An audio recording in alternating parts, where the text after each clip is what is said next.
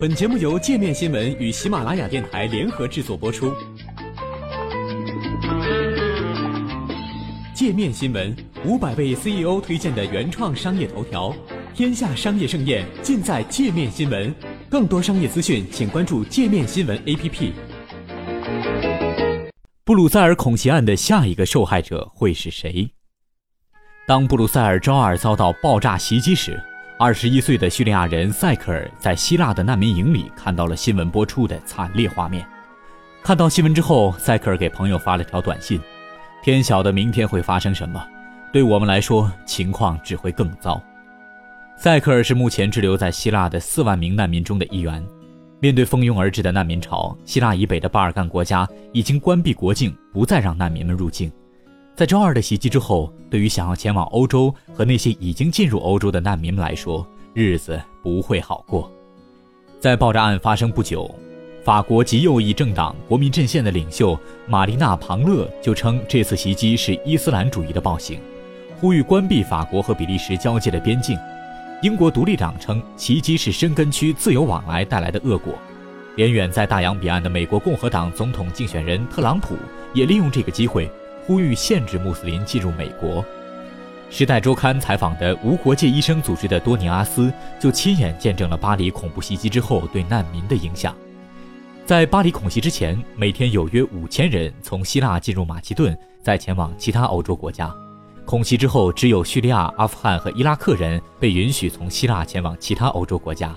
到后来，只有叙利亚和伊拉克人能进入马其顿。再到后来，只有部分叙利亚人。来自希腊的政治分析师阿萨纳阿迪斯认为，这是一种混乱状态下的蝴蝶效应，有时因果之间毫无逻辑性可言。而布鲁塞尔的爆炸案必然将会让西方社会提高安全防卫，增强对难民们的警戒。阿萨纳阿迪斯所说的毫无逻辑性可言是有依据的。在巴黎恐怖袭击案当中，除了有一人可能是装成难民进入欧洲的之外，目前确定的其他嫌犯基本都是法国人和比利时人。包括比利时警方才抓获的阿卜杜勒·萨拉姆，他们拿着欧洲护照，可以在欧洲各国自由穿行。虽然如此，正如希腊《每日报》在布鲁塞尔遇袭后发表的文章中所写，鉴于大部分难民的宗教信仰，很多人都会立刻把伊斯兰恐怖分子与难民问题联系起来。对于身处欧洲的难民来说，这意味着会面临更多的歧视和戒备；对于希腊来说，则将有更多被其他国家拒收的穆斯林难民滞留在希腊。雅典的左翼报纸在周二的爆炸袭击后发表文章预测，布鲁塞尔的爆炸会对难民问题带来强烈影响。正在抬头的排外主义和种族主义将势头更旺，会有越来越多的极端民族主义者要求关闭国境。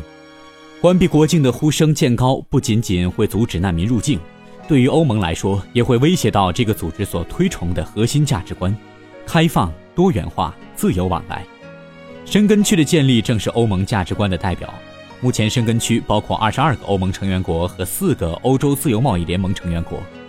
按照一九八五年达成的协议，申根区国家的人可以不经过边防检查，不需要检查护照，就能在各国之间自由穿梭。随着大量难民的涌入，去年九月开始，欧盟已经默认包括奥地利、匈牙利、德国在内的部分成员国暂停申根条约。重新启动边境检查站。十一月巴黎恐袭之后，法国出于国家安全考虑，也暂停了申根条约。在布鲁塞尔的爆炸袭击之后，已经有多名政客要求完全废除申根协议，以防止恐怖分子在欧洲各国之间自由流窜。申根协议不光象征性的代表着欧盟的价值观，它同时也在实际层面上影响着欧洲的经济。在欧洲，每天有约一百七十万人穿越国境到另一个国家上班。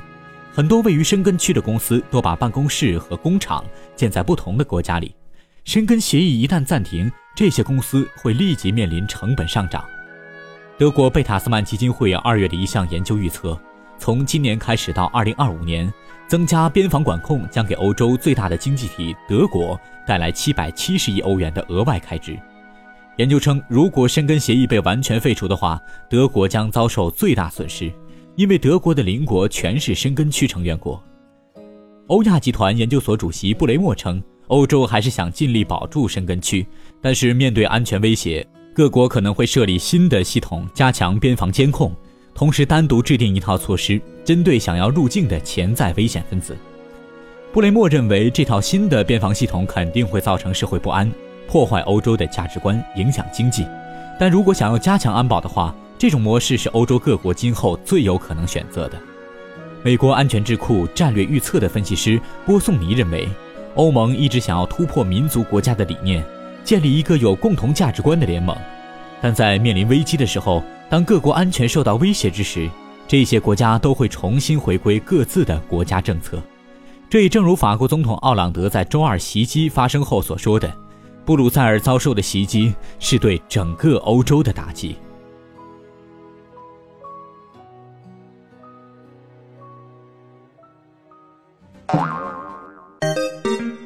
还想了解更多世界各地的商业趣闻，请关注“界面天下”频道微信公众号“最天下 The Very World”。